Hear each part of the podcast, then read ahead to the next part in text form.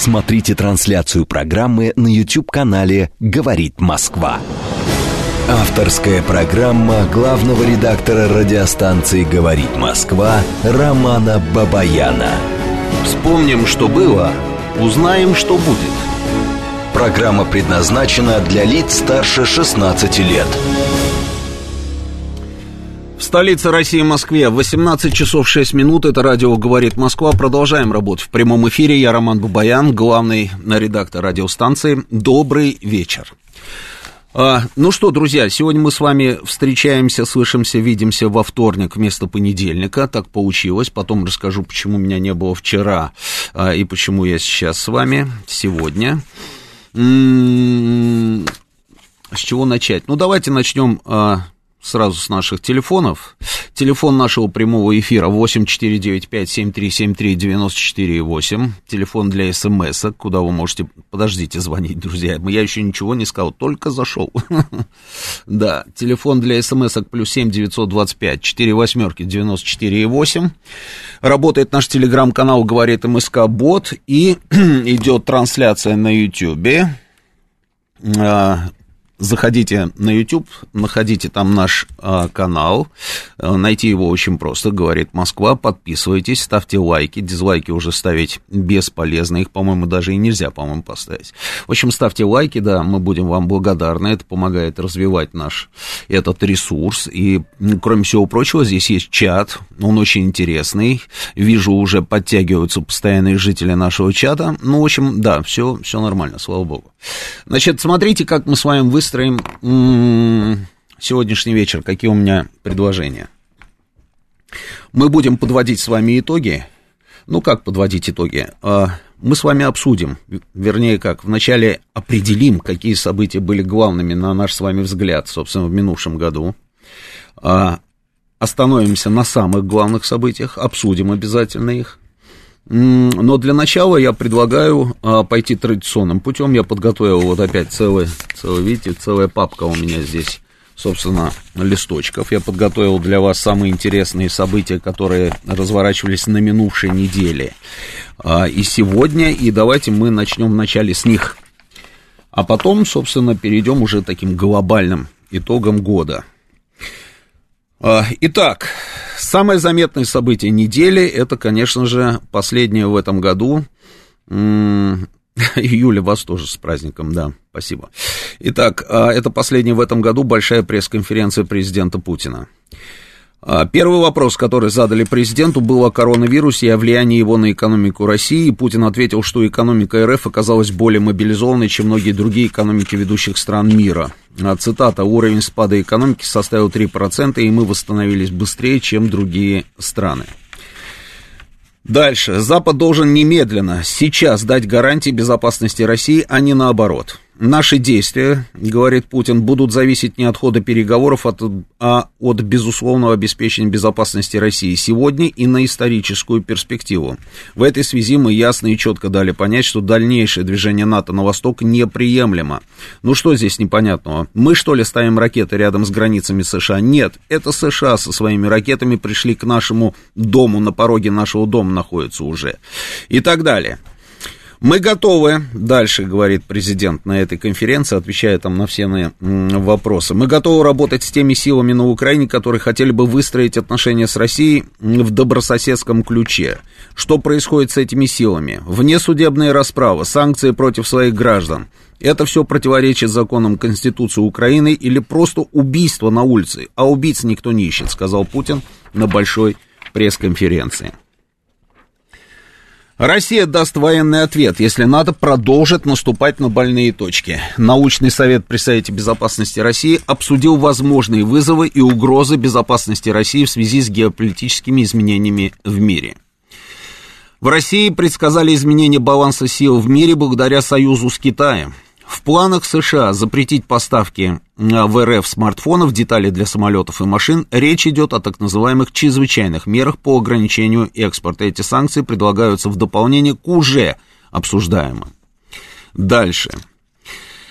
Путин заявил, что Штаты могут попытаться подтолкнуть Украину к нападению на Крым. Дальше.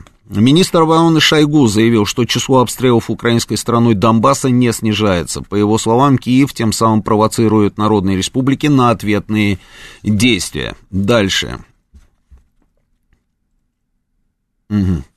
Это я читал сейчас сообщение на Ермаков, написал в телеграм-канале, я прочитал ваше сообщение. Идем дальше. Украина на фоне рекордных цен на газ в ЕС готова предоставить дополнительные мощности для транзита газа в Европу, но «Газпром» прибегает к шантажу, не увеличивая поставки. Об этом заявил глава газ, э, компании «Оператор ГТС Украины» господин Макагон во вторник. А пос, э, да, в НАТО предложили провести Совет Россия-НАТО 12 января наступающего года. Посол Соединенных Штатов назвал условия эффективных переговоров с Россией. Об этом, на этой теме вообще мы остановимся э, более подробно. Это точно совершенно, потому что эта тема на самом деле номер один. Идем дальше. Посол Соединенных Штатов назвал условия эффективных переговоров с Россией. Салливан сказал в интервью коммерсанту, что именно США считают деэскалацией. Она, по мнению посла, подразумевает ряд действий, включая отвод российских войск от украинской границы. Салливан выразил надежду, что будет достигнута договоренность о прекращении огня а, в Донбассе. Соединенные Штаты рассчитывают на диалог с Россией. Это все та же самая тема. Идем дальше. 10 января Россия и Соединенные Штаты проведут переговоры по контролю над вооружениями. На этой встрече также будет обсуждаться и ситуация на Украине. Но это все та же, та же тема. Дальше. А, значит, 12 января, то есть через два дня, должно состояться заседание Совета Россия-НАТО. А 13 января переговоры между представителями Российской Федерации и ОБСЕ. Главные темы отношения между Россией и НАТО и уже, собственно, упомянутая мною ситуация на украинской границе. Идем дальше. Экс-президент СССР Горбачев поддержал диалог России и США по вопросам безопасности. Бывший президент Советского Союза Михаил Горбачев заявил, что поддерживает обсуждение России и США вопрос коллективной безопасности и надеется на результат. Горбачев отметил, что новое российское правительство после распада СССР вяло реагировало на триумфаторские настроения, которые возникли на Западе и в особенности в Штатах, а потом решили валить вину на Горбачева. Ничего умнее не придумали, говорит Михаил Сергеевич, а Парижскую хартию, идеи коллективной безопасности, создание Совета Безопасности для Европы, который серьезно обсуждали в 90-м году, в 91-м году предали забвению. И все-таки я считаю, говорит он, что вернуться к этим идеям еще не поздно. Ну и в стык к этой теме, конечно же, это годовщина распада Советского Союза, об этом мы тоже поговорим, у меня даже есть видео а, вот этого исторического заявления того самого Михаила Сергеевича Горбачева, который нам с вами рассказал о том, что Советского Союза больше нет. А вот сегодня, видите, вот Горбачев говорит, что вот просто на него сваливают там все, а он на самом деле ни при чем. Да, но при этом он, собственно, и э, критикует американцев, говорит, высокомерие ударило им в голову, объявили победу в холодной войне, а ведь мы вместе вытаскивали мир из конфронтации, из ядерной гонки. Но они решили строить новую империю, и отсюда пошло расширение НАТО на восток. Дальше, ну вот в стык к этой теме, более 60%, внимание, 60% опрошенных россиян пожалели о распаде СССР. Отрицательный ответ дали только около трети респондентов. Опрос провел фонд «Общественное мнение». Больше всех о распаде СССР сожалеют россияне в возрасте от 46 до 60 лет.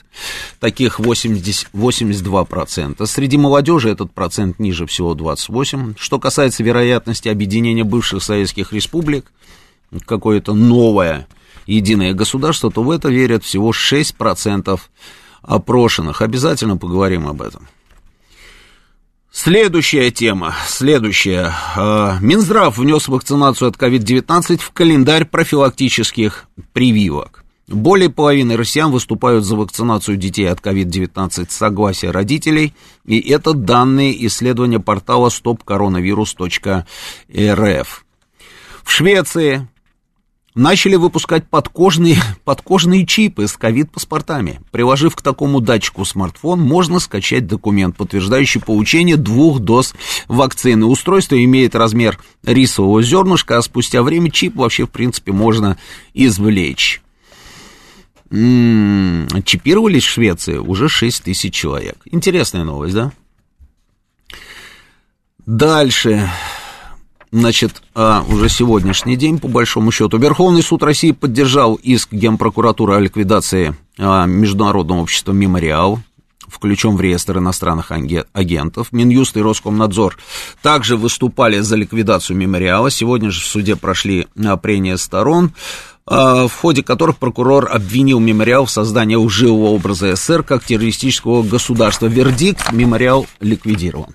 Это новость сегодняшнего дня. А, что еще было на этой неделе?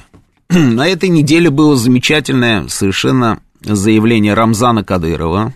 Это все про глобальную безопасность, вы же понимаете, ситуация на Украине и так далее.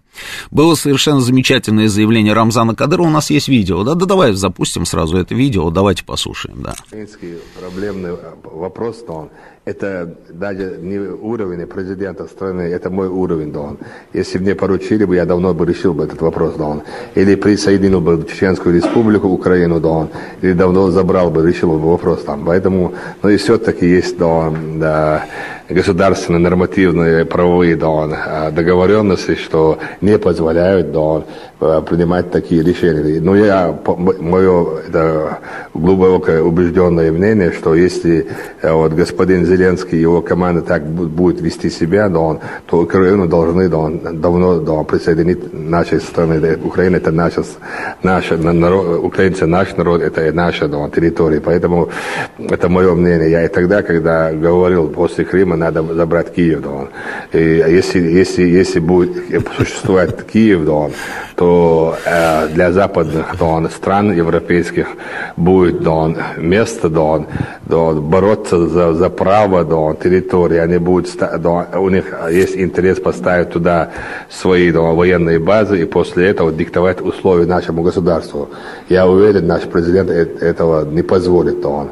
А мы, пехота, да, он, готовы выехать Дон, и выполнить Дон приказ абсолютно Дон, без проблем, без проблем Дон. Ну, скажите, что не замечательное заявление. Ну, это же прекрасное заявление, на самом деле. Просто можно слушать до бесконечности. А Украину надо присоединять Дон, мы готовы выполнить Дон, вот это вот распоряжение президента, главнокомандующего, мы пехота Дон, мы все сделаем. Но, но, а, а, на самом деле все очень серьезно. И а, смешного, по большому счету, здесь а, нет ничего. Обратите, знаете, на что внимание? На то, что в Киеве вообще никто даже рот не открыл для того, чтобы поспорить, собственно, с Рамзаном а, Кадыровым. Интересно, почему, да? Как думаете, почему? молчат и все. Там я видел какие-то заявления там каких-то а, товарищей, ну, вообще непонятно даже, кто это. А вот ни Зеленский, ни, никто там, я не знаю, у них какой-то главнокомандующий там ВСУ есть, молчат, служба безопасности Украины молчит, премьер-министр молчит, молчат абсолютно все. Никто не возразил. Интересная штука, да? Так, а, Лукашенко. Лукашенко тоже у нас, собственно, отметился на этой неделе. А, да вообще, в принципе, а, Беларусь отметилась на этой неделе. Знаете, чем она отметилась? Ну вот есть заявление, что Лукашенко сможет признать Крым российским только в случае одобрения данного, э, данного шага со стороны Киева. Но я так понимаю, то есть никогда. А вы помните, еще совсем недавно, вот буквально несколько недель назад, да, мы все обсуждали, что, а, Белоруссия, наверное, все-таки вот она, она признала Крым российским потому что Лукашенко даже собирается туда поехать. Лукашенко об этом сказал, и он даже прям так и сказал, на самом деле, что вот как только я туда поеду, можно считать, значит, что это вот таким образом будет выглядеть белорусское признание Крыма российским субъектом, да? Ну, все, нет, отыграли назад. Мы еще не отправили туда нового посла, а им будет Борис Грызлов, и при этом Белоруссия отыгрывает назад. Ну, что такое? Вот как ко всему этому относиться? Одному Богу известно, да? По большому счету они играют свою любимую игру, то есть пытаются продать нам воздух. Ну, просто воздух. Лукашенко в своем репертуаре. Турция. Турция тоже отметилась. А, по большому счету на этой неделе прямым текстом Анкара заявила а, о своей позиции. Что именно она сказала? Она сказала следующее, что конфликт России с Украиной достиг опасных масштабов, и Анкара не будет игнорировать близкие отношения с Киевом. Понимаете, да? То есть открытым текстом нам с вами говорят, что если вдруг будет конфликт между Россией и Украиной, то Турция...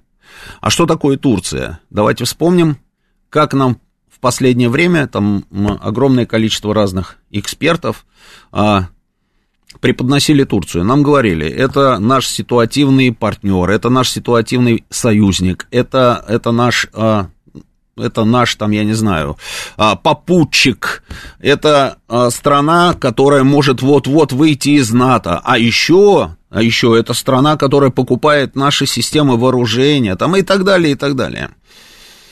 И вот Турция открытым текстом говорит, что если будет конфликт между Россией и Украиной, мы выступим на стороне Украины. Скажите, кого-нибудь удивило это заявление Анкары? Меня нет. Ведь это же та же самая Турция, надо отдать им должное, они последовательные, они никого не обманывают, они говорят одно и то же, и а, достаточно давно. Это та же самая Турция, которая совсем недавно заявляла о том, что она считает, причем накануне визита Эрдогана сюда, на встречу с нашим президентом, они заявили о том, что они считают Крым чьей территорией? Украинской территорией. Кого они поддерживают? Крымских татар они поддерживают. И будут продолжать поддерживать. И вот вам, пожалуйста, очередное заявление Анкары. Мы пока молчим. Мы пока молчим, ничего не говорим. Я так думаю, мы не говорим потому, что э, у нас сейчас более глобальный вопрос стоит на повестке дня. И этот вопрос мы с вами обязательно опять будем обсуждать. И этот вопрос называется глобальная безопасность. Об этом мы с вами говорили неделю назад. При этом прошла неделя, ясности никакой нет, ситуация еще более тревожная. Я вот за последние несколько дней, ну, вчера и позавчера, по большому счету, у меня была возможность пообщаться а, с министром обороны России Сергеем Кожугетовичем Шойгу, это я отвечаю Фанти, кстати, на вопрос, который мне написали в Телеграме, почему я прогулял эфир в понедельник. Ну, вот, чтобы все прогуливали так, как я прогуливаю. Итак, а, как раз понедельник, да? Нет, а, в пятницу. Пятницу, да, это было в пятницу. Но неважно, я встречался с министром обороны, там было такое небольшое мероприятие, и а, Сергей Кожугетович Шойгу долго нам рассказывал, в принципе, о ситуации. Не далее, как вчера, я присутствовал на встрече э, э, с министром иностранных дел. Я не могу вам в подробностях и обо всем рассказать, но некоторые вещи, я думаю, собственно, мы с вами можем обсудить, потому что и неделю назад мы их тоже обсуждали. Но ситуация тревожная, друзья тревожная ситуация. И тревожность этой ситуации заключается в одной простой а, штуке. И эта штука следующая. Мы предложили свое видение глобальной безопасности. Мы предложили американцам свой вариант предложений, которые могут обеспечить эту самую безопасность. Ответа нет. Была вначале резкая реакция, в Турции заявили о невозможности войны, вот вы мне присылаете, на стороне Украины против России. А это, конечно, здорово, то, что в Турции заявили, но при этом они делают вот эти заявления. И как вы думаете, каким, какому заявлению можно больше верить? И как вы думаете, в случае, если вдруг что-то такое будет происходить, на чьей стороне будет Анкара? Не надо себя обманывать. Итак, а мы сформулировали свое видение этой глобальной безопасности и сформулировали вот этот вот комплекс предложений, которые все называют ультиматумом, который может привести к этой глобальной безопасности. Вначале реакция была там какая? Реакция была очень резкой, реакция была нервной и даже немножечко агрессивной. И генеральный секретарь НАТО, там, и некоторые руководители различных там натовских государств говорили нам о том, что они никогда в жизни не пойдут ни на какие наши условия, и что они как шли своим курсом, так и будут идти своим курсом. Но, но, прошло некоторое время, о чем мы с вами, собственно, и говорили, что, конечно, первая реакция может быть только такой, какую мы сейчас слышим. Но если, как говорится, они условно переспят, ну, переварят, скажем так, всю эту ситуацию, через некоторое время они все-таки немножечко успокоятся и поймут, что нужно что-то делать. Потому что доводить до столкновения с Россией, это не в их интересах, не в наших тоже, но и не в их. И нужно найти какой-то выход из этой ситуации. А, а какой может быть выход? Вопрос, который сейчас очень широко обсуждается, собственно, в европейских, в первую очередь, там, средствах массовой информации, ну и в американских тоже. В тех, которые не занимаются желтизной, а те, которые вот серьезное э, издание. Вопрос, а что Россия в ответ может предложить? Ну, если это договоренность, да, если это какой-то компромисс, а что такое компромисс? Компромисс это что-то такое, которое м, одинаково не нравится и одной стороне, и другой. Но это вот такая штука, которая может сохранить вот эту самую безопасность. Когда я говорю про безопасность, я по большому счету говорю, даже не будем, как говорится, стесняться а, формулировок, я говорю про сохранение мира на планете.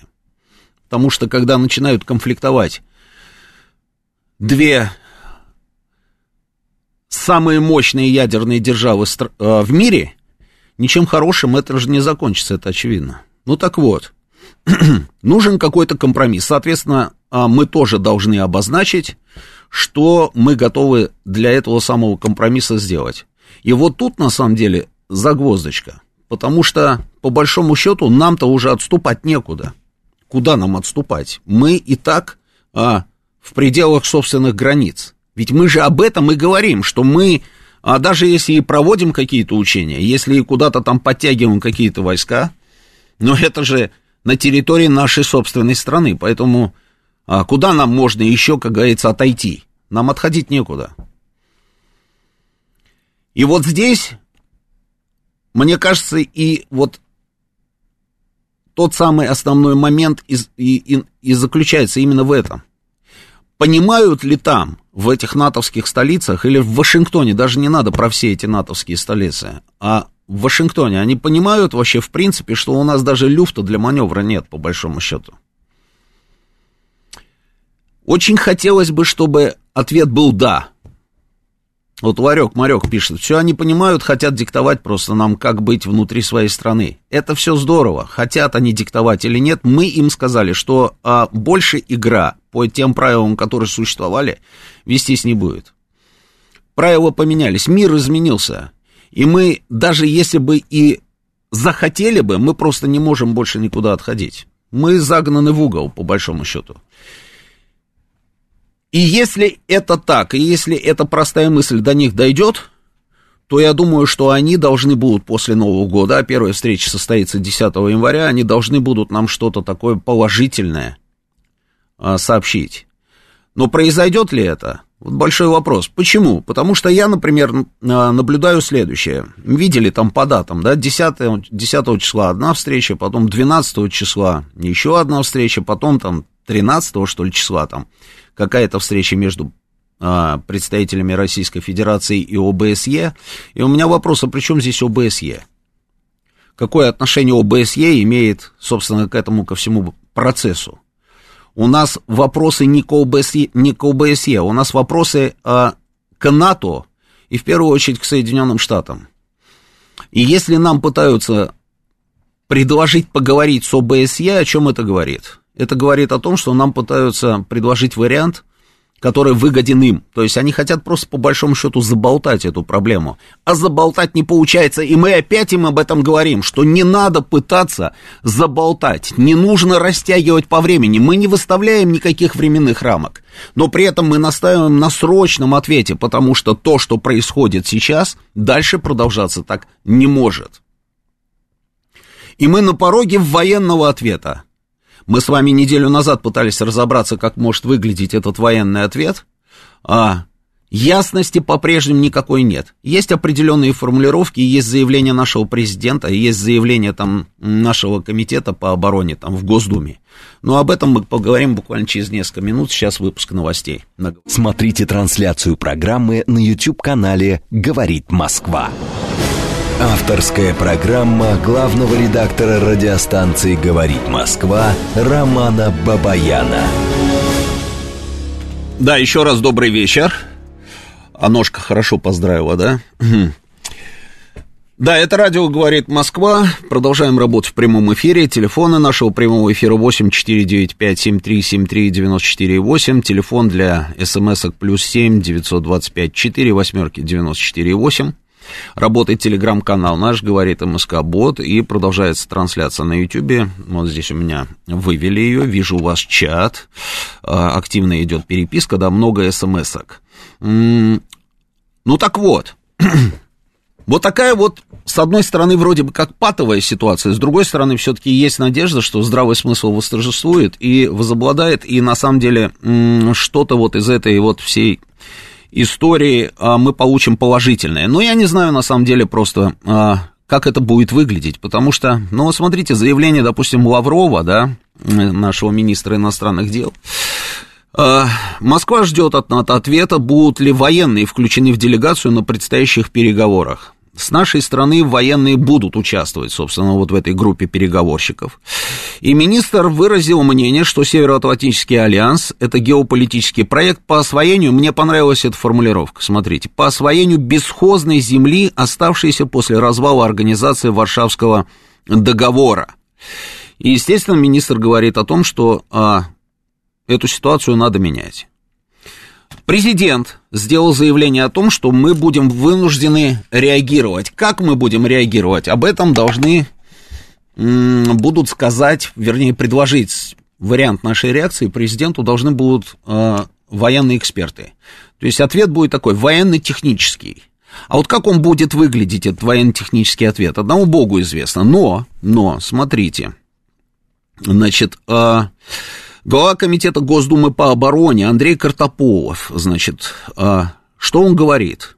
Военно-технически, что касается военно-технических мер, то это дальнейшее развитие новейших систем вооружений. Военные меры это не только война, это еще и создание непосредственных угроз противнику, при которых он откажется от своих дальнейших действий. То есть, когда они поймут, что у них есть прямая непосредственная угроза уничтожения их ударных средств систем управления авианосных группировок. А смысл что-то начинать, если ты заранее проиграешь, они очень чувствительны к поражению. То есть а, получается, что мы что, мы просто разместим где-то там, я не знаю, на территории Беларуси или в Калининграде какие-то новейшие наши системы вооружения? Может быть, может быть. Но мне кажется, что этого будет недостаточно. Потому что совершенно не обязательно, на самом деле, даже и размещать где-то на территории Беларуси какие-то новые системы вооружения. Мы уже продемонстрировали им, какие у нас есть системы вооружений, новые запуски новых ракет, там все, все это они знают. Но они же не останавливаются, поэтому мне кажется, что этого будет недостаточно. И нужно будет делать что-то еще. А вот что еще делать, одному Богу известно. И нет ответа на этот вопрос. И судя по этому плотному расписанию, которое они нам предлагают, они нам предлагают просто поговорить, вернее как, говорить на эту тему долго, упорно, без какого-либо, собственно, выхода из ситуации. А это не тот вариант, который устраивает нас. Вот и получается, что какая-то патовая история. Читаю ваши сообщения. «Э, я лично считаю, пишет Алексей, что накануне переговоров Украина с благословения Запада пойдет в атаку.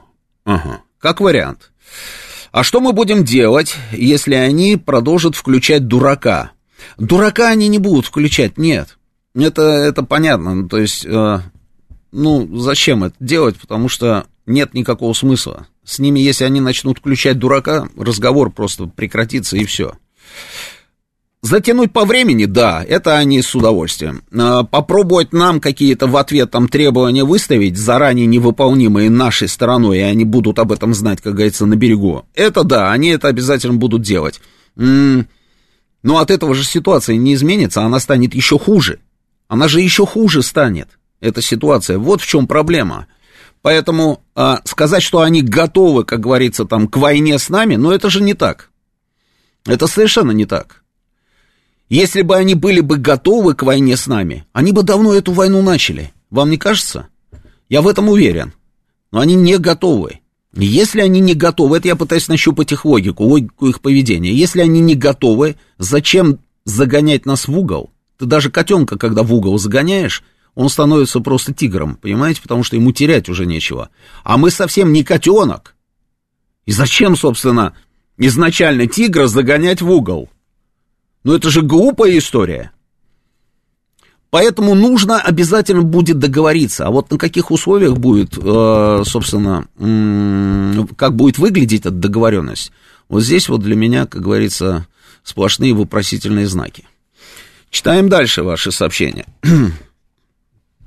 вот Кретек или Критек а, нам пишет, они должны. Что еще вам должны? Критек, вам это, то есть нам. Значит, вы не мы. Если вы не мы, то, по-моему, все предельно ясно. Что они должны? А, если вы не знаете, что они должны и что мы предлагаем, просто перечитайте. Перечитайте весь вот этот вот свод наших предложений. Дальше. Значит, поздравляете вы нас, э, это все, да, это все здорово. Ну, давайте про поздравления, да, мы чуть попозже, в конце, в конце обменяемся поздравлениями. М-м-м, вы не сказали о том, что Жириновский вместе с этим предложением предложил президенту напасть на Украину в ночь с 31 на 1. Ну, давайте не будем, да, комментировать это. Ну, Владимир Вольфович, как говорится, в своем репертуаре. Напасть можно, да, если и не обязательно с 31 на 1. Напасть можно было там несколько лет тому назад, понимаете, какая штука. Если мы этого не сделали, значит, мы знаем, почему мы это не делаем. И, наверное, значит, у нас какие-то другие планы, поэтому давайте не будем об этом. Это несерьезно. Так, дальше. Так, опять поздравления, поздравления, поздравления. Да. А, вопрос 3558. На сколько секунд быстрее летит ракета до Москвы из Украины, чем из Польши? А, вы знаете вот эту вот историю про подлетное время? Я слышал много лет назад. Это демагогия, на самом деле. Я помню вот ровно практически тот же самый вопрос, когда нам говорили, а что вы переживаете о том, что НАТО там расширяется на восток? Какая разница? На сколько секунд? а, быстрее там ракета долетит из Польши, чем из Норвегии. Дело не в подлетном времени, дело в принципе. В принципе дело. Нам просто надоело иметь дело с ребятами, которые всех кидают. Ну, давайте назовем вещи своими именами. Ну, просто надоели, уже в кишках сидят они. Вот эта вот вся история, когда они говорят одно, а через пять минут переобуваются, да, и а, как будто бы так и должно быть. И при этом делают это в наглую. И нам просто это надоело. И дело не в подлетном времени. Тут вообще можно ракетам не лететь никуда. В случае необходимости можно просто все взорвать, как говорится, вот здесь, вот прям вот там, где все это находится. И нет планеты Земля. Поэтому вот эту вот демагогию оставьте для каких-нибудь не очень продвинутых товарищей. А, Горбачев, не могу, собственно, не показать вам вот этого исторического заявления нашего а, бывшего президента СССР, который сейчас жалуется на жизнь и говорит о том, что ну как же так, как же так, во всем меня обвиняют. А, у меня просто вопрос. А как не обвинять? Ну почему не обвинять? Ведь если бы тогда он не сделал то, что он сделал, специально, а, не специально, по недомыслию, начал какие-то процессы, не понимая, собственно, как вести эти процессы, куда их направлять и к чему они могут привести. Если бы он всего этого бы не сделал, то не было бы той ситуации, о которой мы говорим с вами сейчас. Это же очевидно. И ему самому эта ситуация не нравится. Он их обвиняет в том, что они, ай-яй-яй, какие они нехорошие. Они решили построить новую империю и стали трубить о том, что они победили в холодной войне. Конечно, конечно, Михаил Сергеевич. Ну а как иначе? Ну давайте вот послушаем кусочек вот его заявления, да, того самого исторического заявления, да. На Ютубе можете посмотреть полную версию. Но вот давайте вот хотя бы этот маленький кусочек. Заводи. Дорогие соотечественники, сограждане, в силу сложившейся ситуации с образованием Содружества независимых государств я прекращаю свою деятельность на посту президента СССР. Принимаю это решение по принципиальным соображениям. Я твердо выступал за самостоятельность, независимость народов, за суверенитет республик, но одновременно и за сохранение союзного государства целостности страны. События пошли по другому пути. возобладала линия на расчленение страны и разъединение государства, с чем я не могу согласиться. И после Алматинской встречи и принятых там решений моя позиция на этот счет не изменилась. Кроме того, убежден, что решения подобного масштаба должны были бы приниматься на основе народного волеизъявления. Тем не менее, я буду делать все, что в моих возможностях, чтобы соглашения, которые там подписаны, привели к реальному согласию в обществе, облегчили бы выход из кризиса и процесс реформ. Выступая перед вами в последний раз в качестве президента СССР, считаю нужным высказать свою оценку пройденного с 1985 года пути. Тем более, что на этот счет немало противоречивых, поверхностных и субъективных суждений. Да. Судьба так распорядилась, что когда я оказался во главе государства, уже было ясно, что со страной неладно. Угу. Всего много. Земли, нефти и газа, других природных богатств. Да и умом и талантами Бог не обидел. А живем куда хуже, чем в развитых странах. Все больше отстаем от них. Причина была уже видна. Общество задыхалось в тисках командно-бюрократической системы. Обреченное обслуживать идеологию и нести страшное бремя гонки вооружений, оно на пределе возможного. Все попытки частичных реформ, а их было немало, терпели неудачу одна за другой – Страна теряла перспективу. Так дальше жить было нельзя. Надо было кардинально все менять. Да. да. А, ну и он еще долго-долго говорил, а потом, помните вот эти вот кадры, когда а, спустили красный флаг и подняли бело-синий-красный над Кремлем? Ну вот я слушаю, вот прошло столько лет, да, я вот слушаю и пытаюсь понять а, все-таки логику а, этого человека. Проблемы были, никто же не спорит с этим. Были проблемы, совершенно верно. Но ты оказался во главе такого огромного государства, а, супердержавы. Неужели не было другого варианта решать эти проблемы, не разваливая страну? Ну как можно было начинать какие-то процессы, не понимая, что ты будешь делать завтра? Такое ощущение, как будто бы такой наивный ребенок. Наивный ребенок, который хотел как лучше, да, получилось как всегда, да, по Виктору Степановичу Черномырдину. Даже вот это заявление, вот знаете, вот сместили этот, какая-то смесь, смесь, там, я не знаю, бульдога с носорогом. Я за суверенитет республик и одновременно за сохранение целостности государства страны. Вы определитесь, или вы за суверенитет, или же вы за сохранение целостности государства. Одно из двух. И именно потому, что вот это была каша в голове, я не знаю, там советники там нашептывали там в уши или еще что-то, в итоге потеряли страну. Как только потеряли страну, началось Ушли отовсюду, откуда только можно было уйти.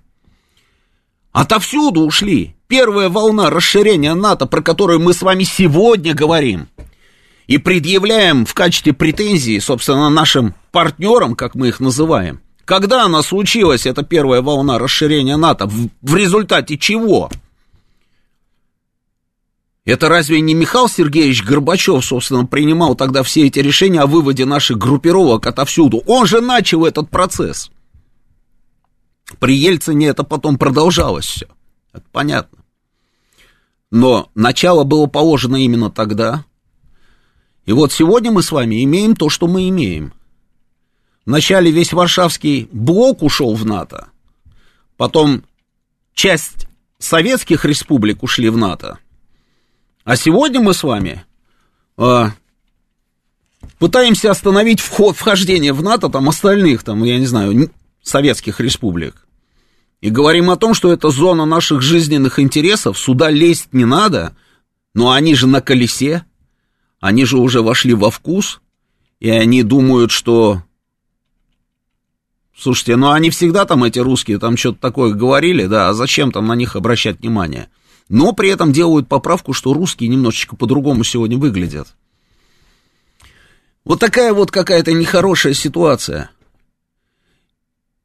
И спустя несколько десятилетий человек, который запустил все эти процессы, говорит, а что вы на меня-то сваливаете там всю эту вину?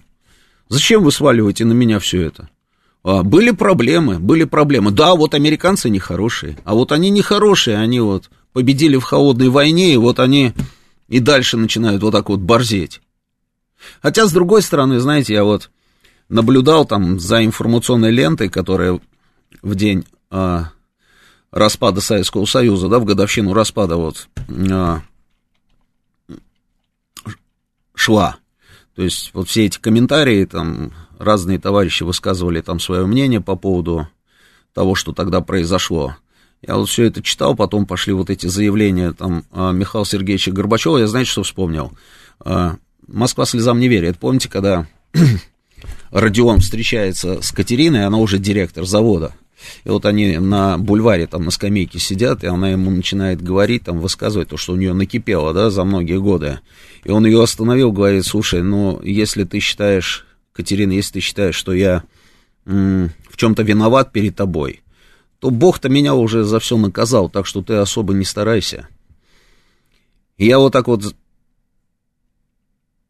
вот смотрел на заявление там Михаила Сергеевича, и почему-то вот Родион этот вот, знаете, вспомнился. Бог наказал, ты особо не старайся. Ну, наказал, наказал Бог. А, на старости лет один, причем и в прямом, и в переносном, по большому счету, да, а, смысле. И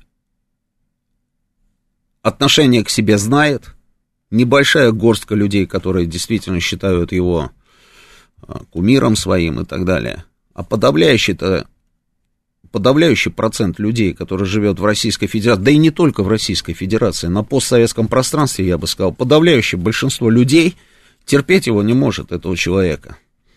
И он же это все прекрасно знает. Не, не просто так же он там все свои юбилеи там последние где-то там за границей отмечал, помните? И вот сейчас вот он делает такие заявления. Ну ладно, бог ему судья. Ведь Егор Легачев его предупреждал, до чего все это доведет. Слушать надо было старших товарищей по партии. Да и не только товарищей по партии, слушать нужно было умных людей, если ты сам четко не понимаешь, что делать, но при этом понимаешь, что есть какие-то проблемы ну ты хотя бы посоветуйся, ты хотя бы взвесь, на самом деле, а, проанализируй, к чему могут привести те или иные действия. Вот Анна пишет, Горбачеву надо было начинать с экономики, а не с пустого трепа, пустословия. Ну да, ну да. Ну, в общем, вот имеем вот такую вот ситуацию сегодня. И, а, ну, нехорошая ситуация, согласитесь. Посмотрим, конечно, как все это будет развиваться после новогодних а, каникул. И очень хочется надеяться, что у нас с вами, я имею в виду Россию, есть план «Б». Ну, потому что если бы у нас не было, и что-то мне подсказывает, что он у нас с вами есть. Потому что если у нас не было бы где-то там, знаете, а, в загашнике плана «Б», на тот случай, если нас просто пошлют далеко и надолго, я думаю, что мы не начинали бы на самом деле сейчас этот процесс. А ну, плюс ко всему, почему именно сейчас мы, собственно, так вот категорично предъявили там свои требования американцам и натовцам, это, конечно, и уровень нашего вооружения. И Шойгу на последней в этом году там расширенной коллегии, по-моему, да, это Министерство обороны, вот буквально вчера, да, по-моему, она у нас проходила, он же назвал цифру, да, там 80 с лишним процентов, по-моему, по современным системам вооружения, которые у нас находятся на, а, на вооружении в армии, в войсках и новые системы совершенно, и гиперзвук тот же самый, и так далее, и так далее. Именно поэтому сейчас мы вот так вот достаточно, достаточно а, резко заявили о своих интересах и ждем от них положительного ответа.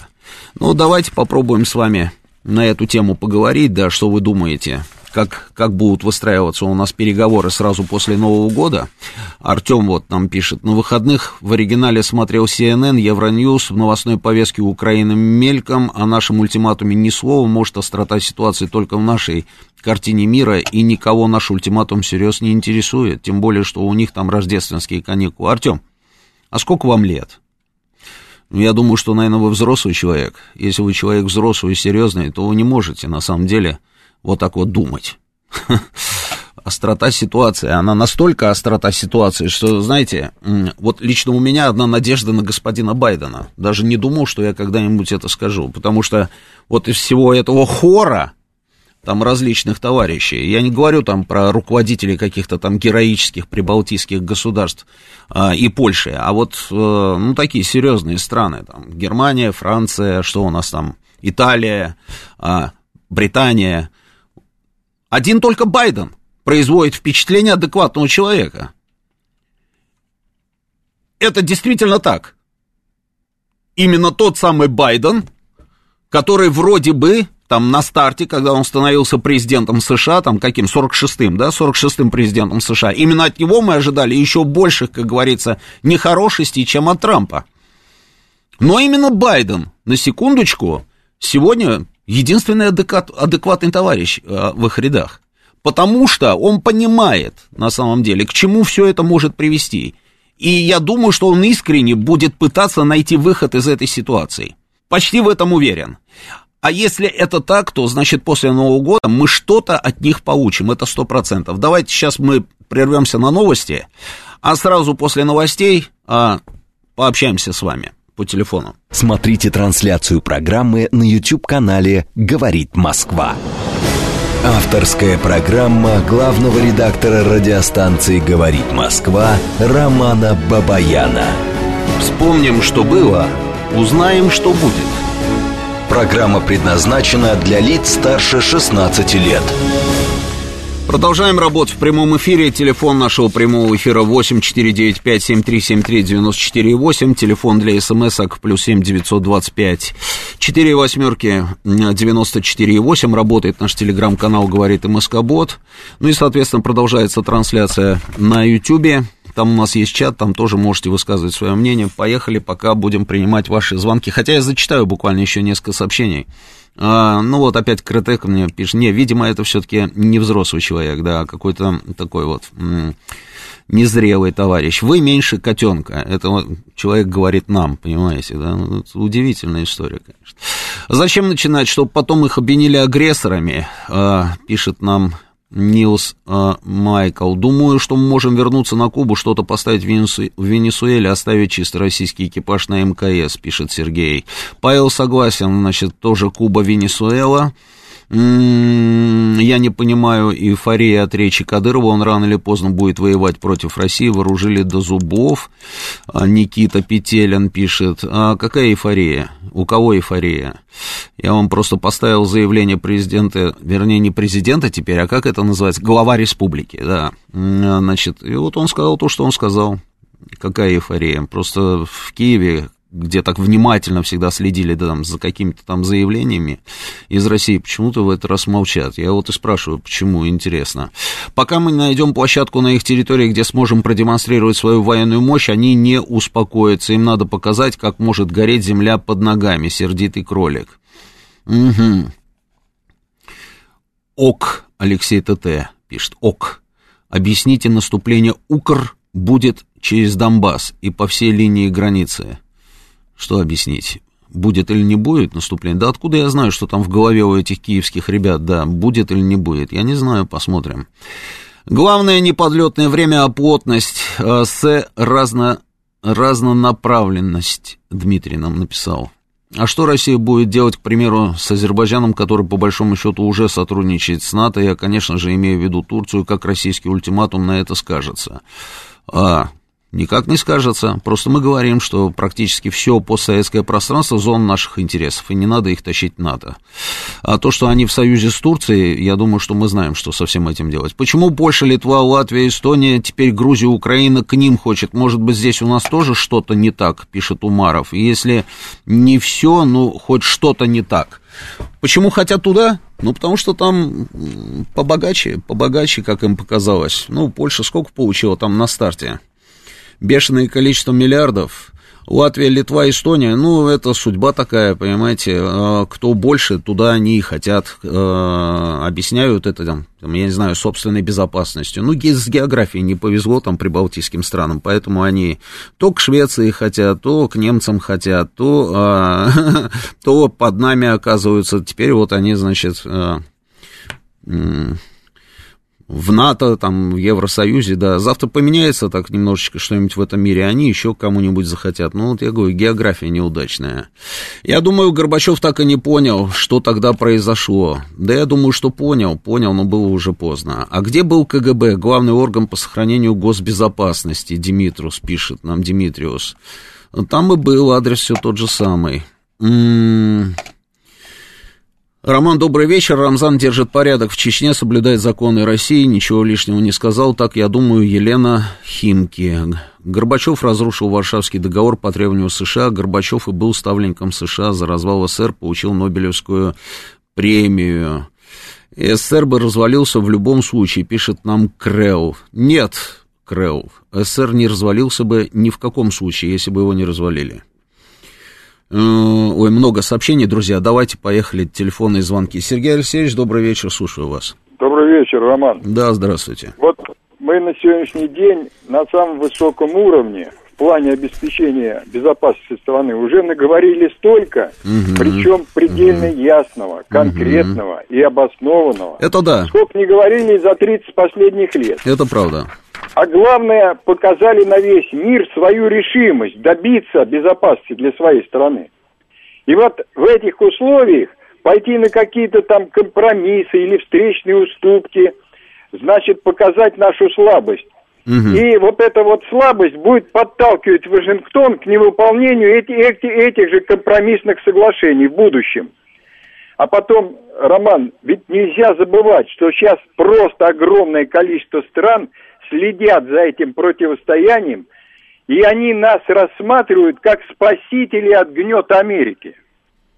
И вот эти вот слова Карцополова, которые вы привели, они мне тоже непонятны. Что это за военно-технические Не меры, знаю. дальнейшее развитие новых вооружений. Ну и что? И они развивают новые вооружения.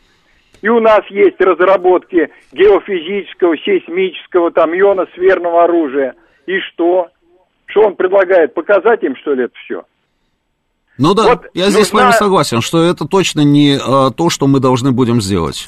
Потому что мы и Совершенно так это уже все продемонстрировали, да. Ведь нужна реальная контругроза. Ну, я как пример, размещение где-то нового оружия, я не имею в виду базы на Кубе, Венесуэла, Никарагуа, это все не то. Там где-то, там островок, там или еще что-то, и эта угроза должна быть превышать ту угрозу, которую США уже создали у наших границ.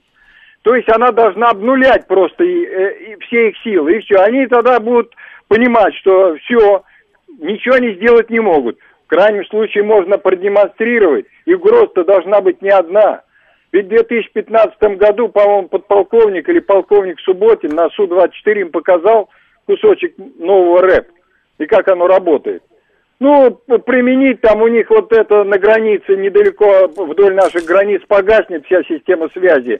Все эти интернеты, все полетит, и что они будут делать? Сергей Алексеевич, а как вы думаете, в начале января мы что-нибудь э, увидим? Как вы думаете, как они себя поведут на этих переговорах? Ну, я думаю, они э, будут пытаться прощупывать нас, чтобы найти, mm-hmm. где можно отстоять свои интересы. Mm-hmm. Но если наши поползут, то это будет плохо. Надо тогда уйти оттуда и все, сказать или-или. Сергей Алексеевич, не поползут. Ну, посмотрим. Угу. Они, вы знаете что, вот у вас будет время, вы там э, наберите, э, почитайте, что такое э, стратегическая культура США. Угу. Это про то, чего они больше всего боятся. Это у них в крови. Понимаете? Вот там много чего материала прямо на фактах. как во Вьетнаме, как и это, и чего, и в Ливане, и везде, и в Ливии, все там написано. Там конкретные примеры, как, э, в чем их главное генетическое у них в памяти сидит, вот это вот потенциальная трусость по потерям. Они считают только потери. Любая их потеря, превышающая как, какой-то порог, все, для них конец. Но, Сергей Алексеевич, с одной стороны, да, с одной стороны, да, мы знаем, но при этом они же и воевали в случае необходимости. Вот вспомните, вот сейчас мы говорим о том, что они там... Спасибо, э, Сергей Алексеевич, да, да, спасибо за ваше Роман, мнение. Да, Роман, да, а когда они воевали, а когда они побеждали за последние 30 лет? это другой вопрос. Ну вот вспомните, допустим, там, я не знаю, Корейскую войну. А, Корейскую войну. Они Да. же воевали. Воевали. Да, причем открыто абсолютно, они воевали, они прикрылись там мандатом ООН, там Да. были нюансы, да, почему мы не наложили право вето там на это решение, да, вмешаться в, в корейский конфликт. Тем не менее, они своими солдатами воевали, они перебрасывали свои подразделения там а, с территории Японии, да, и, собственно, воевали, причем открыто воевали. Мы, мы тогда не воевали. Там работали наши летчики, там э, пытались каким-то образом положить конец доминированию да, в воздушном пространстве. Это было. Но мы открыто не воевали, открыто воевали китайцы. Китайцы с Роман, ну ними. там- и они, ну и они, на секундочку, много. о потерях тогда не говорили. Впервые они заговорили о потерях, Сергей Алексеевич, это во время Вьетнама. Вы помните? Во время Вьетнама, потому что у них помню. внутри пошла вот эта вот история, движение, и там вот начали раскручивать эту тему с потерями. А сейчас, сейчас мы вот задаемся вопросом, а готовы ли они воевать, собственно, на территории Украины? Не за готовы. Украину, там, как тогда Не они воевали готовы. за Южную Корею. И не будут. Не Никогда хотят. не будут. Не хотят. Значит, значит, а, что-то такое они должны будут сделать в январе. Ну вот посмотрите. Посмотрим. Пустышку будет. Вот, а, а знаете про Вьетнам, как один умный их начальник сказал. Мы, говорит, не проиграли ни одного сражения во Вьетнаме, но проиграли всю войну. Ну да, ну да, есть такое дело. Спасибо, спасибо. Следующий звонок, поехали. Добрый вечер, слушаю вас. Алло, алло, Добрый говорите. вечер. Добрый вечер, Леонид Москва. Да. Ой, ну знаете, такой забавный у вас только что разговор был. Все, в общем-то, с одной стороны, вроде бы все правильно, а с другой стороны, М. я вот всегда вспоминаю слова классика о том, что политика есть концентрированное выражение экономики. И сколько бы мы не выставили самолетов, танков, вертолетов и ядерных боеголовок, они выставят один к одному и еще немножко сверху, просто потому что они гораздо богаче, чем мы. Это надо четко понимать, и надо исходить из того, Ну, что... смотрите, они богаче нас, конечно, да, там военный бюджет просто не сравнить.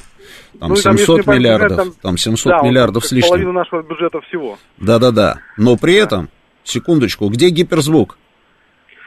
А, вы понимаете, в чем дело? Вот, Не-не-не, э, ответьте мне, да. где гиперзвук? Отве- отве- Да. Отвечаю на ваш Ты вопрос. можешь быть очень богатым, но у меня пистолет, а у тебя ничего нет. И что? Правильно. Да. Но, послушайте, мы почему про гиперзвук говорим? М, Потому почему? что мы не можем про это молчать.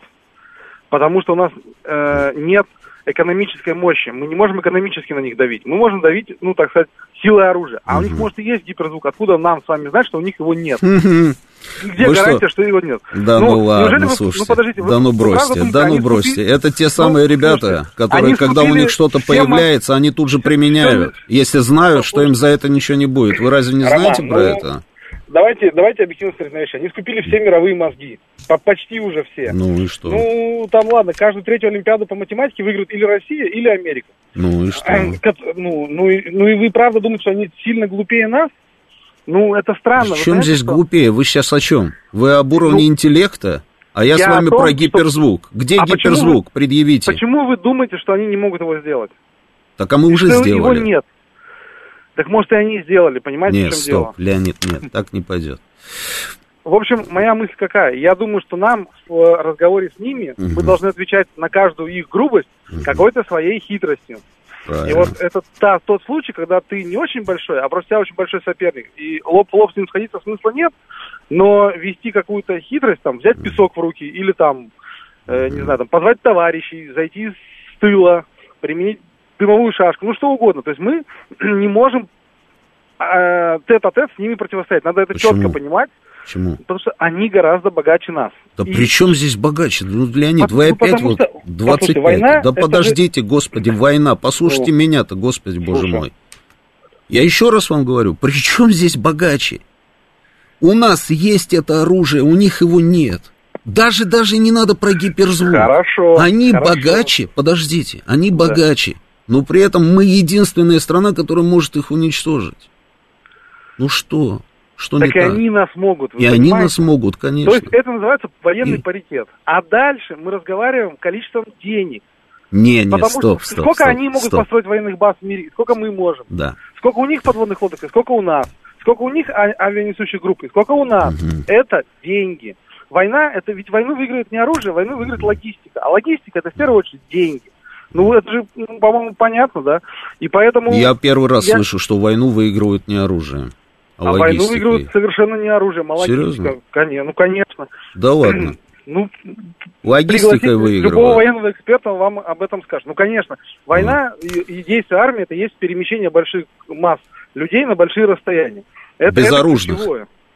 Да неважно, вооруженные они или нет. Ну подождите, вы же говорите, что не оружием выигрывают, потом мне говорите, неважно, вооруженные они или нет. То есть безоружные люди туда-сюда перемещаются по отличной, там, я не знаю, дорожной сети, или железнодорожной там сети, или еще какой-нибудь сети, но при этом безоружные. У них хорошая логистика, и они выиграют, да? Смотрите, если мы Смотрю. говорим про войну, то есть мы, мы же понимаем, что и наша армия вооружена, и их армия вооружена. Ну, э, это, Так. этим можно пренебречь. А дальше все зависит от того, Как кого больше... Ну так. Ну как? это- Мы же с вами сейчас не про Мы с Олимпиаду по математике, мы про войну. Окей, Как смотрите, пренебречь? мы- объясняю, объясняю как. Мы Как? с ними, объясняю как. Мы с ними не на радикально разном уровне э, технического прогресса. То есть не так, что у нас бронзовый век, М. а они, они уже в космос летают. Это не так. И они М. летают, и мы летаем в космос. Мы примерно равны. Нюансы типа гиперзвука, они в случае большой Нюансы? заварушки, да, это нюансы. Это они нюансы? большой заварухи. Вы вот знаете, они- нюанс, знаете, когда был тоже нюанс? Когда? Когда у них появилась атомная бомба, а у нас ее не было. И мы И были от видите, этого мы нюанса на такой... И мы были от этого нюанса на такой измене, что а, просто усиленно пытались, собственно, сделать точно такое же оружие. За что спасибо товарищу Берия. Но А зачем больше мы это а- делали? Зачем? Это же нюанс. Для вой... ну, Зачем? раз, ядерное оружие есть у нас и у них. Мы же с вами А договорились, это гиперзвук есть что только это у нас, а у них нету. И что? Мы с вами этого не знаем точно, во-первых. А Как не знаю? даже- Я знаю, ну, вы так. не знаете. Ну хорошо, если Да. даже предположить, что он есть в случае большой заварухи... это Почему предположить? А что вселяет в вас сомнения, Насчет чего? что у нас есть гиперзвук? Ну потому что... Что а, такое? Давайте. Мы же э, с вами, так сказать, военного применения этого оружия мы не видели, согласитесь? Военное применение это что?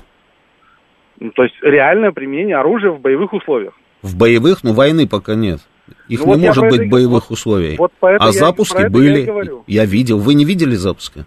Не-не, я запуски тоже видел. Я да именно про ладно. боевые Или условия. вы считаете, что это муляж полетел? Нет, почему? Я, я вот с этим, не я еще раз, я не оспариваю, что он у нас есть. Я говорю о том, что в О, случае уже хорошо. Так. Я, не, не, я нигде и не говорил, что у нас нет. Я говорил, что потенциально, возможно, он есть и у них, и они молчат. А и что второе, молчат? что- Скромничают, что ли? Ну, а зачем? Смысл? Ну, Битер. Ну, конечно, ну, зачем? а- да. а- а А, что они не промолчали, а когда у них была хитрость. бомба, а у нас не было? Может быть, они стали умнее. Может же такое быть, правда? Нет, конечно. А в случае, ну, Они- я они считаю, тогда были умные. И сейчас они умные. Там дураков Вот, а- нет. И- Так вот, вы видите... Леонид, ладно, много важно. времени на самом деле мы с вами потратили на дискуссию. Ваше мнение я понял, да. Следующий звонок. Добрый вечер. Слушаю вас, говорите, пожалуйста. Добрый вечер, Сергей Москва. Здравствуйте. А, знаете, очень смешной предыдущий слушатель, я, извините, чуть ли не в голос ржал, когда слушал.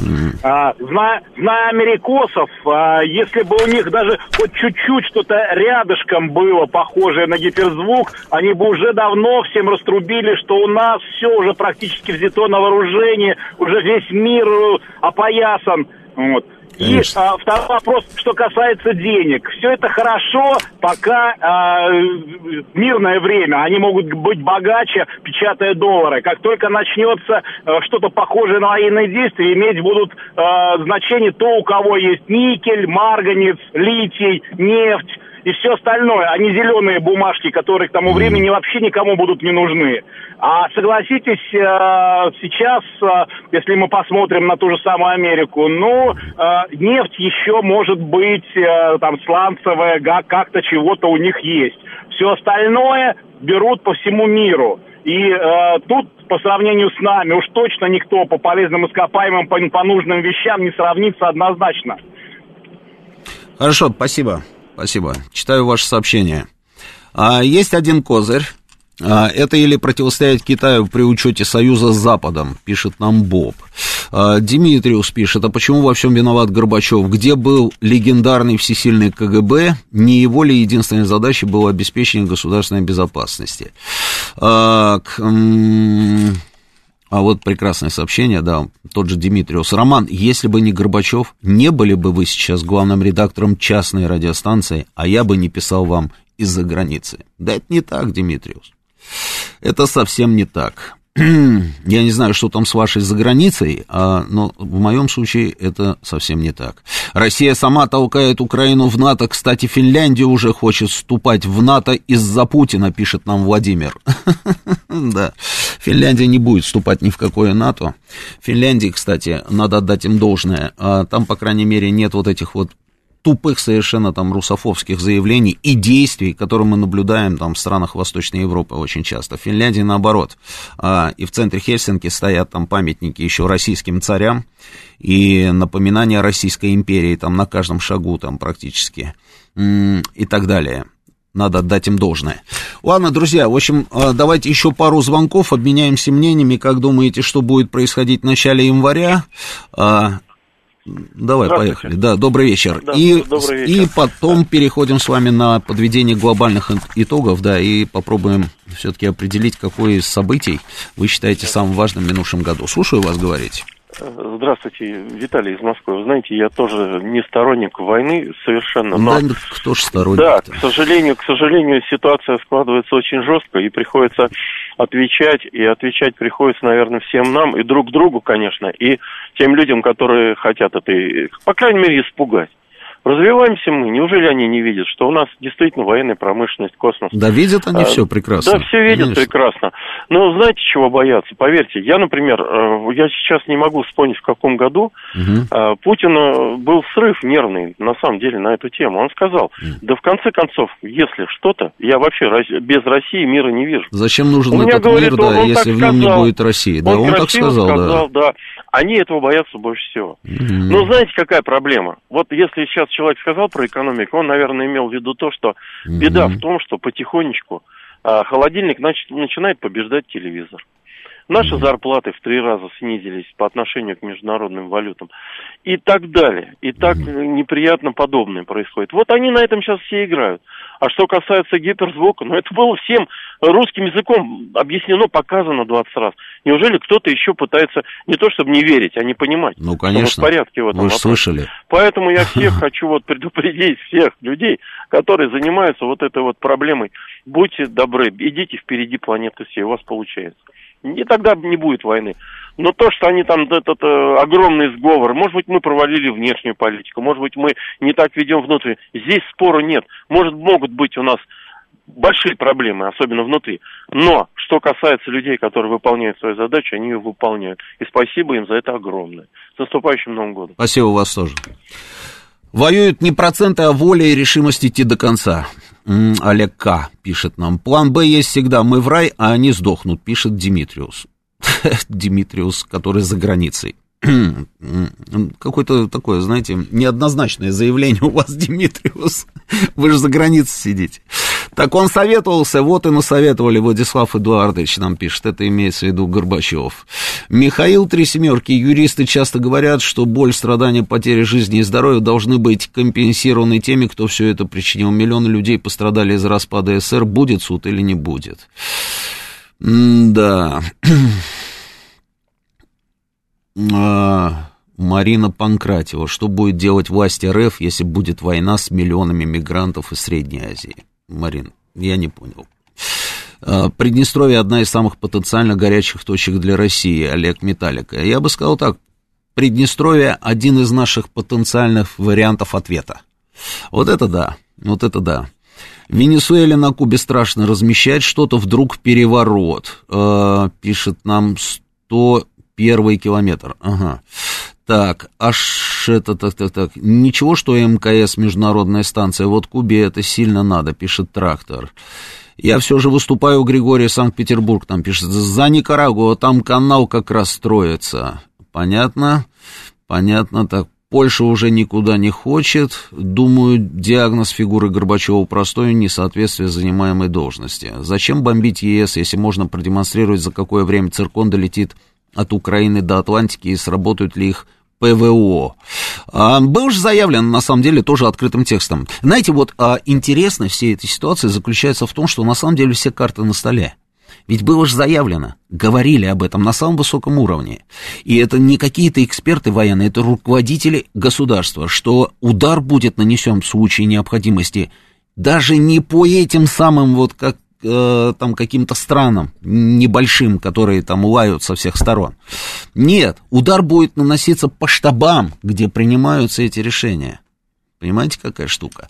И не слышать этого они не могут, они это все прекрасно слышат все слышат, и я думаю, что они сделают правильный вывод. Я почему-то уверен, что в январе, в январе а, они пойдут на выполнение хотя бы части наших условий, которые мы им обозначили. Сейчас новости, продолжим через несколько минут и будем подводить с вами итоги года. Смотрите трансляцию программы на YouTube-канале «Говорит Москва».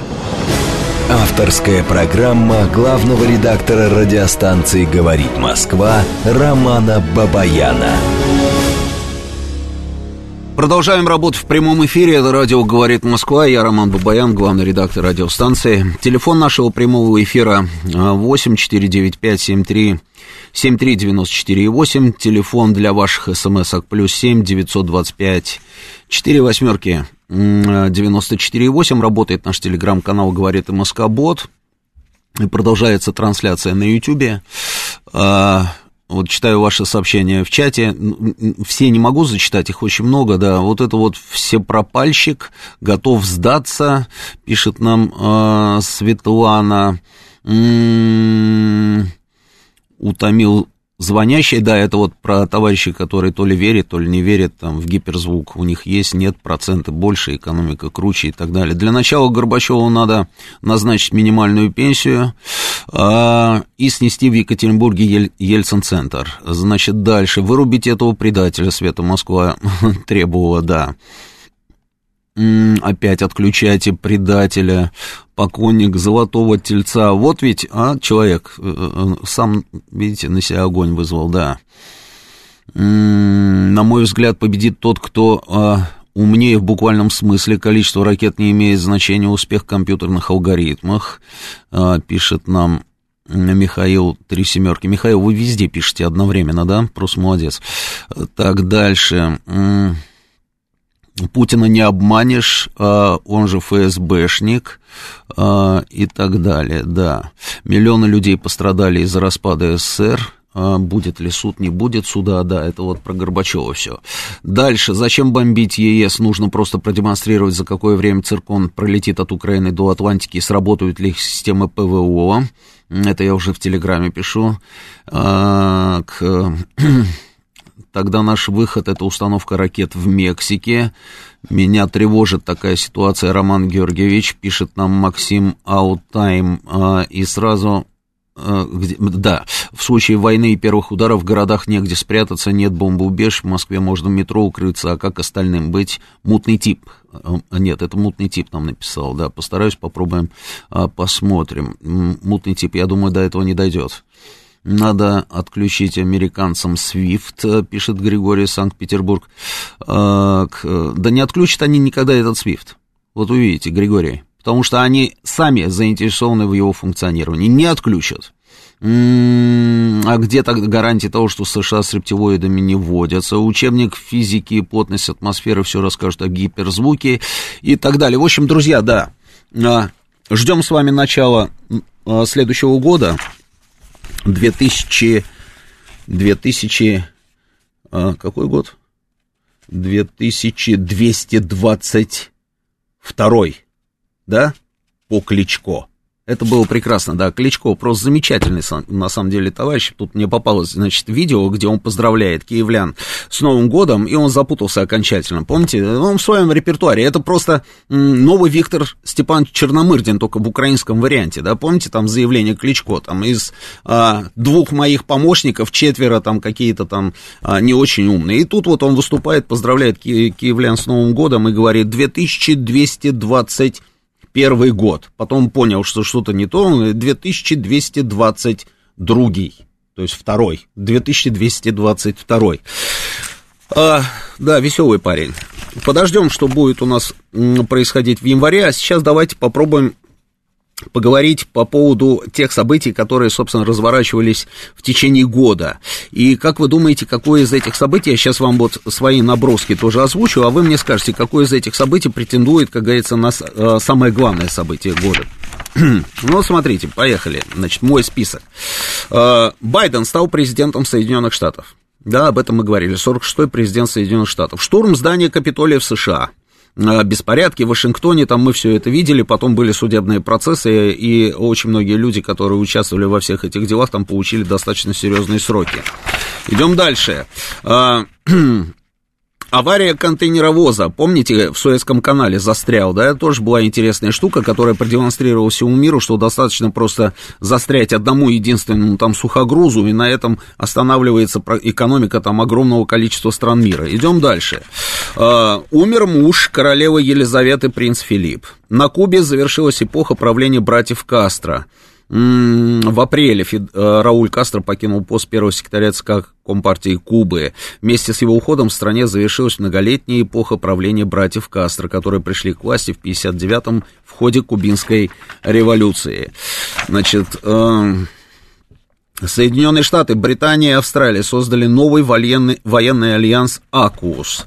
Э, Ангела Меркель ушла из политики, теперь в Германии новое правительство – Миграционный кризис на белорусско-польской границе или польско-белорусской границе тоже была интересная история. Предшествовала э, всей этой истории, значит, с границей события в Минске. Они же в этом году у нас разворачивались, да, когда пытались там снести Александра Григорьевича Лукашенко, не получилось.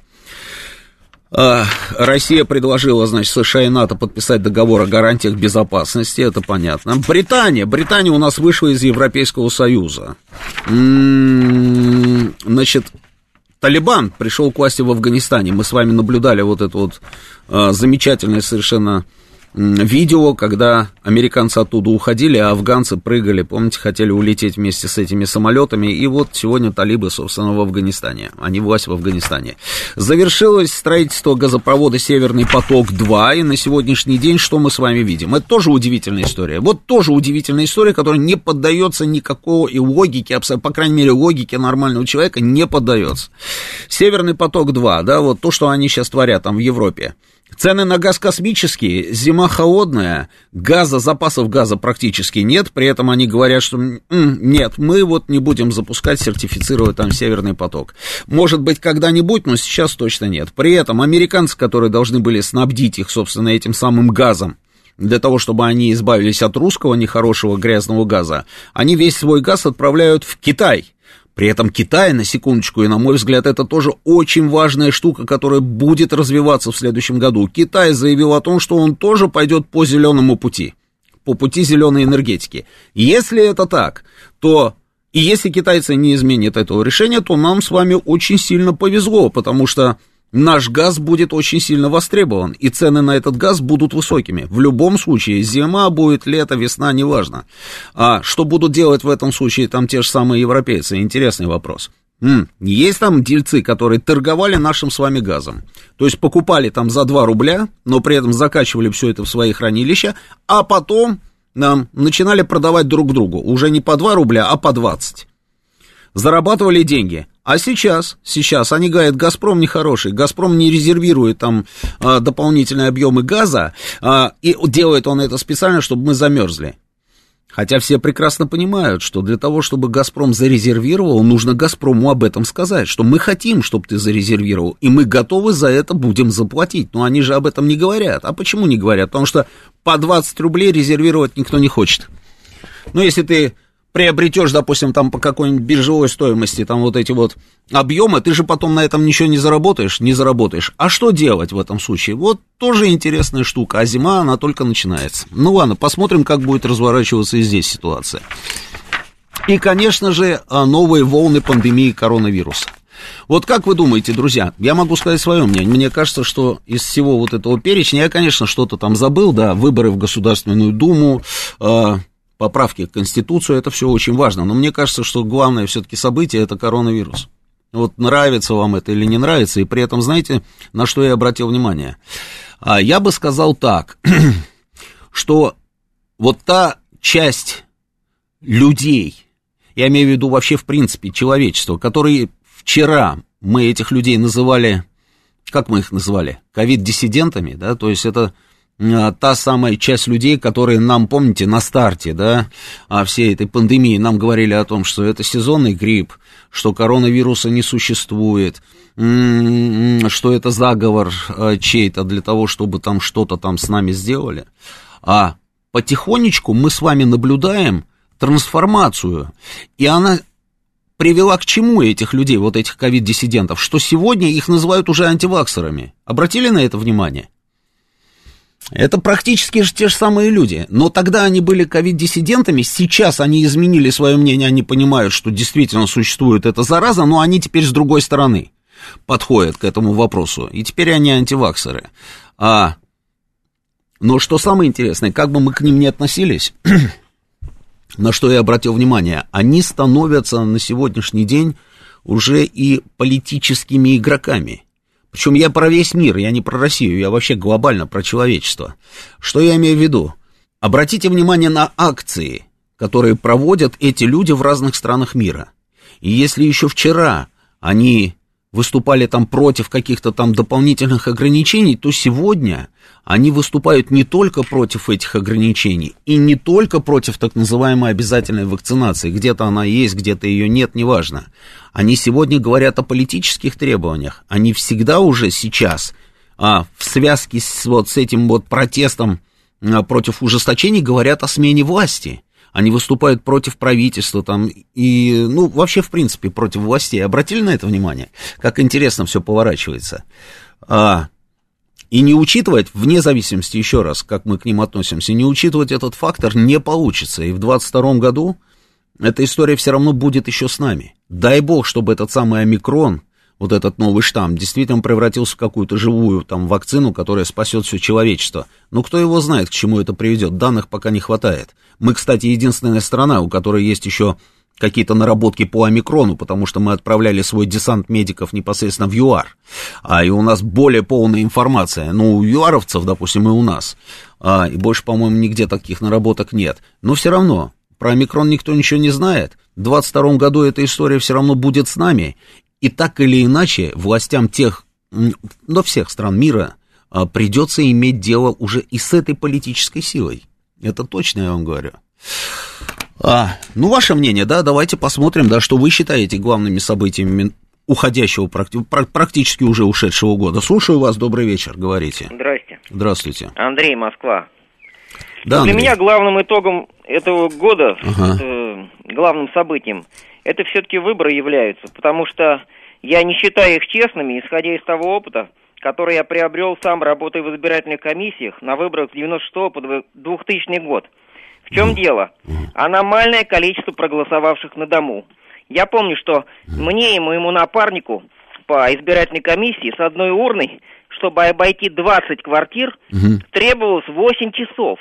А Николай Стариков, политолог, Да-да-да. говорил, что в Крыму, например, были участки, где были количество проголосовавших на дому было в одно- в одном участке 545 человек, в другом больше 900.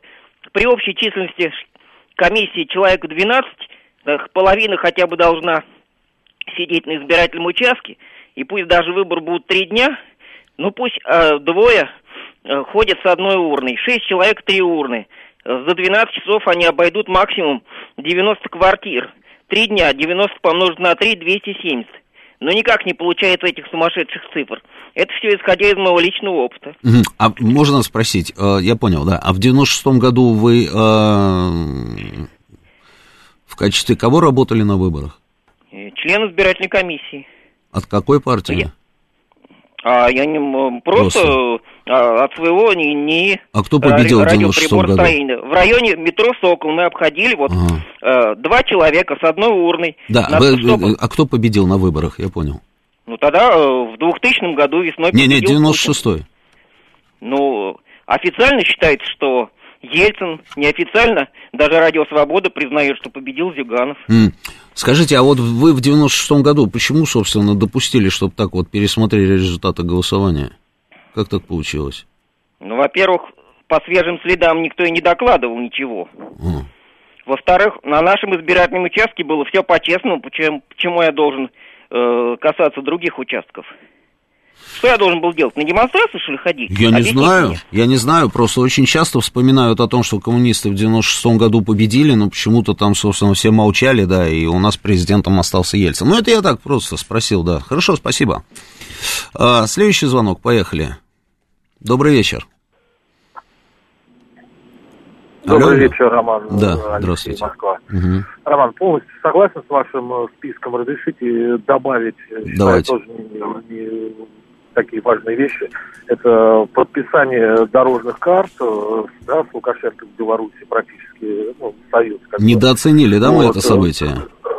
Да, да, да. Я считаю, что практически, практически он уже Крым признал. Лукашенко, то есть осталось только да, туда съездить. То есть я очень Ну, они же, видите, отыгрывают назад.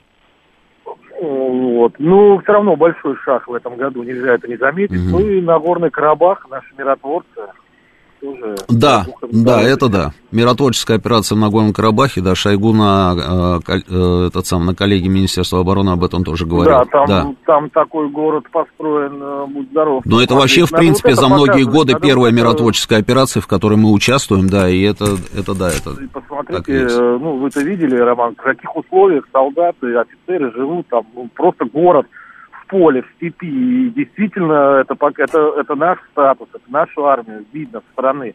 Пусть посмотрят, а то все думают, что мы здесь действительно в валенках и с какими-то там винтовками Моси находим. Мгм. Спасибо за эфир. Да, спасибо.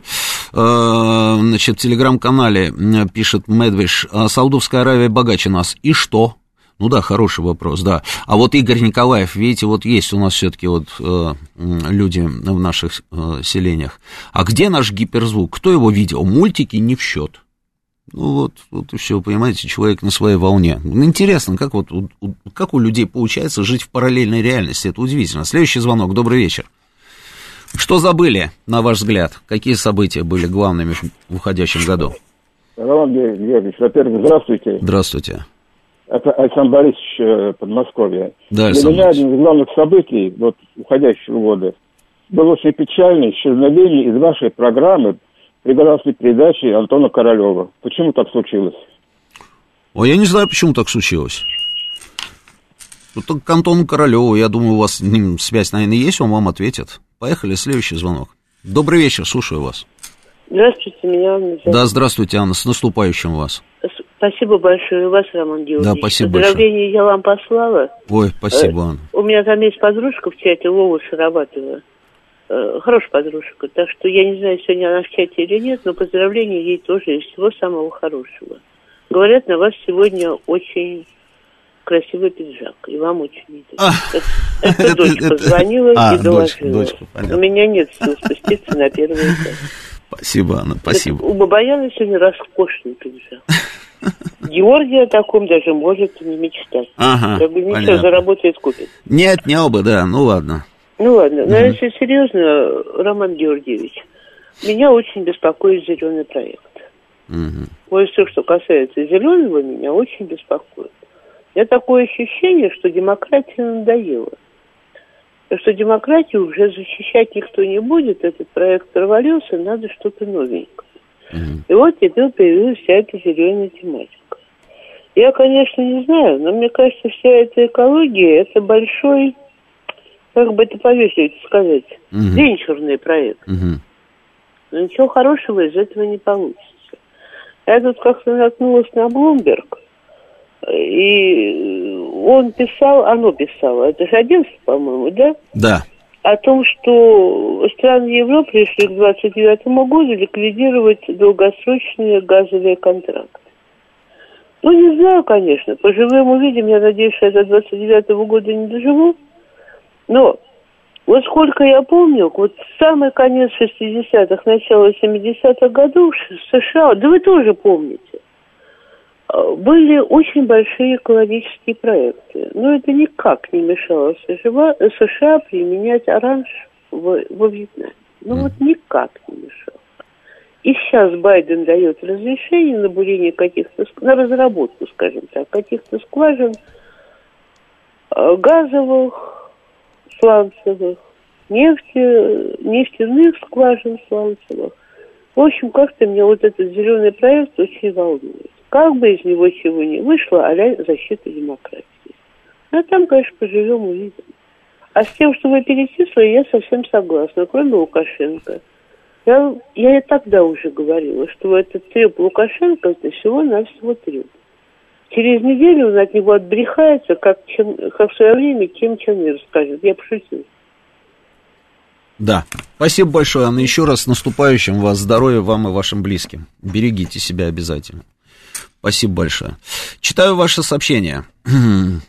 Да, Америка богаче Афганистана тоже. Андрей Володяев. Это вот все продолжение вот этой вот темы, да. А, видите, как наступил на любимый на мозоль вот человек, который нам позвонил и рассказывал про проценты экономики у нас и у них. Сражения выигрывают не числом, а умением. А, но есть гиперзвук и сатана 2 и много еще чего. А смелость нажать на кнопку «Есть» вопросительный знак. Артем нам пишет. В 2014 году не хватило смелости вести регулярную армию на Донбасс. У меня тоже есть вопросы по 2014 году, друзья. Есть, есть эти вопросы. Но понимаете, какая штука? А, Мы же много раз спрашивали, почему в 14-м мы вот остановились, как говорится, и не пошли дальше, да? А, и ответ был такой, и что просчитывались все ходы, просчитывались, и в 14 году э, нельзя было этого делать. Я бы пошел, но информации недостаточно для того, чтобы принимать решение. Может быть, если бы у меня была бы вот эта вот вся обойма информации, понимаете, аналитика и так далее, и так далее, прогнозы, может быть, я бы тоже тогда поменял бы свое мнение. Следующий звонок. Добрый вечер. Слушаю вас. Какие события Алло, упустили? Добрый, Здравствуйте. Добрый вечер. Здравствуйте. Роман Георгиевич. Меня зовут Игорь Москва. Да, Игорь. Знаете, ну вы, в принципе, уже все, что необходимо сказать, сказали. Это, опять же, врачи, ковид, наверное, основная такая ну, мое мнение, глобальная да. тема.